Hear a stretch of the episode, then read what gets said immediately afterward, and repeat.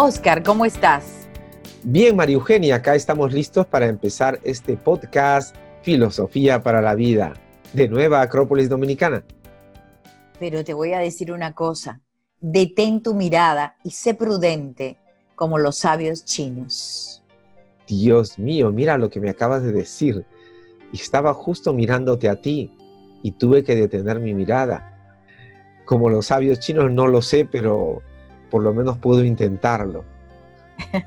y sobre todo practicar la prudencia, sobre todo eso, la práctica de la prudencia. ¿De dónde viene esta frase tan interesante? Bueno, esto nos remonta a la China, a la China milenaria, a esta milenaria cultura que tiene muchas particularidades. Realmente es extensa sus dinastías, eh, la historia se confunde aquí en el fondo de la historia y se mezcla la historia, el mito, eh, la ciencia, el arte y sobre todo la filosofía. Tenemos diferentes dinastías como más importantes, así para, para que nuestros amigos se, inquieten un poco por ellos y investigar en la historia, como la dinastía Qing, la dinastía Han, dinastía Ming, en fin, dinastías muy importantes eh, que marcan esta realeza bien, del territorio chino. Que es inmenso, inmenso, es un vasto territorio, es, un continente prácticamente. Continente, sí, porque la verdad estamos hablando de 9.6 millones de kilómetros cuadrados. Sí, y, y, millones y millones y millones de habitantes actualmente, ¿no? Actualmente, sí, por lo menos la verdad que ya no contamos la cantidad de, habitantes en, China. Pero eh, también importante, una de sus obras que ha pasado a la posteridad es la famosa muralla china, que se extiende por más de 6.700 kilómetros. ¡Qué barbaridad! 6.700 kilómetros. Es una obra colosal construida en piedra por la dinastía Ming. Qué maravilla, qué maravilla. Es efectivamente una de las maravillas del mundo. Mm, sí, porque la China mezcla, como te decía yo, aparte la filosofía y la religión. Tenemos de un lado la filosofía china, tiene a Lao Tse, el taoísmo, y de otro lado el confucianismo, con su exponente, el gran maestro Confucio. Sí, son las dos grandes corrientes filosóficas, espirituales en China. Sí, sí, sí. La filosofía, eh, la doctrina confucianista puede concebirse como la persecución de un orden, que es lo que promovía, un orden social, eh, un orden en todo sentido a través de la ética, tan necesario para, para el ser humano, tan necesario para todos nosotros, bien un ser humano integral, un orden en todos los aspectos de nuestra vida, un orden en nosotros mismos y por supuesto un orden y una ética social. Ellos hablaban del, del hombre yu, del hombre yu, y cómo ir por el sendero del yu. Igualmente se hacía una, un paralelo, la ética para el individuo y la política para la sociedad. Ambos tendrían que saber, tendrían que existir un orden en ambos. Así es, de manera semejante. Y hay unas frases de Confucio que justo tengo a la vista. Eh, no sé si las tienes tú, María Eugenia. Bueno, tengo una frase que es extraordinaria para mí, para compartirlo con nuestros oyentes. Escuchen bien. Cuando hay rectitud en el corazón, habrá belleza en el carácter. Cuando hay belleza en el carácter, habrá armonía en el hogar. Cuando hay armonía en el hogar, habrá orden en la nación. Cuando hay orden en la nación, habrá paz en el mundo. Este pensamiento es extraordinario porque nos dice que si queremos buscar la paz en el mundo, tendríamos que empezar por nosotros mismos, por tener rectitud en nuestro corazón. Y el que tiene rectitud en el corazón entonces tiene belleza en el carácter. Si todos en la familia, en el hogar, tuvieran belleza en el carácter, entonces habrá armonía en el hogar. Y si todos los hogares tuvieran armonía, pues viene el orden en la nación. El orden en la nación. Y si tuvieran todas las naciones orden, ¿qué pasa? Habrá paz en el mundo.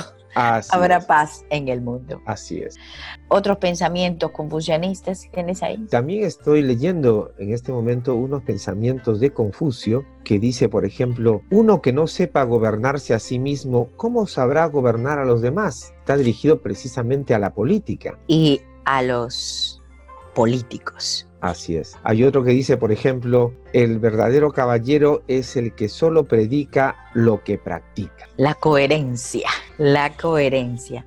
Hay una cosa interesante, la moral de Confucio está consignada en todos estos aforismos morales llamadas analectas y sobre todo promueven al individuo a una mejora en su conducta por medio de la educación, a una armonía dentro de sí mismo y también a una sana convivencia en la sociedad y en la familia, por supuesto.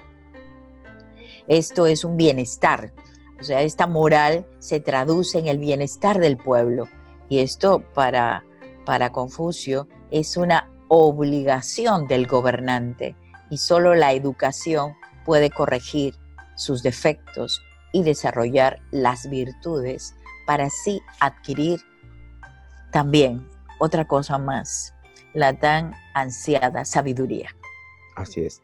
Y esta eh, corriente filosófica del confucianismo permanece hasta hoy día y hay una revalorización de, eh, de, los pensamientos filosóficos de Confucio hasta estas épocas en que vivimos.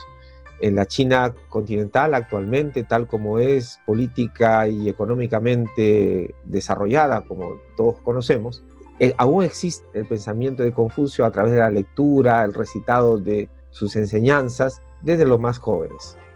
Hay también los ritos, todos los ritos se han vuelto a, resurgir como tradiciones milenarias. ¿Sería un resurgimiento del confucianismo? ¿Sería así en la China popular? Lo que nos hace notar que, eh, que el pensamiento de Confucio tiene tal fuerza que aún permanece hasta nuestros días. Por otro lado tenemos a, Lao Tse. Sí, tenemos a Lao Tse y el sendero del Tao. El Tao que significa el camino, el sendero. Sin embargo, como afirma el propio filósofo, cualquier definición sobre, sobre él es insuficiente. Este se expresa en los elementos llamados el yin y el yang, en la famosa dualidad que es complementaria que es opuesta, pero esta dualidad existe en la naturaleza. Es lo que constituye el día, la noche, la luz, la oscuridad, lo activo, lo pasivo. Realmente esta dualidad indica movimiento. La filosofía taoísta logra difundir e impactar el espíritu chino en la vida cotidiana, sobre todo en lo que se refiere a la creación artística, al movimiento, al desarrollo, a la evolución, al progreso. Por eso, por eso se, se llama el camino o el sendero del Tao. Es el camino de la vida, ¿no? De, la, vida. correcta, de la vida plena, de la vida moral, ¿no? De la vida hacia el conocimiento, la sabiduría. Y, y también hay una vida, la vida cotidiana y de acuerdo a las leyes de la naturaleza, de acuerdo a esa Natura, a nuestra propia naturaleza y de acuerdo y respetando a las leyes de la naturaleza que tenemos que volver a promover y el respeto al medio ambiente en todo su sentido. Bien, María Eugenia, ha sido una revisión así somera y rápida de lo que es la China y las enseñanzas filosóficas, espirituales, nos interesan muchísimo a todos. Bien, estamos entonces continuando con nuestros viajes por todos los lugares del mundo que nos han dejado tradiciones, enseñanzas, mitos y traerlos un poco también a la actualidad de nuestras vidas. Bien, Oscar, sí, y dejamos la China milenaria, el extremo oriente, quizás para encontrarnos en otro viaje, en un viaje a otro lugar del mundo, a otra cultura, a otra civilización. Bien, María Eugenia, nos despedimos entonces. Gracias amigos por escucharnos. Este ha sido el podcast de Nueva Acrópolis Dominicana, Filosofía para la Vida. Hasta pronto.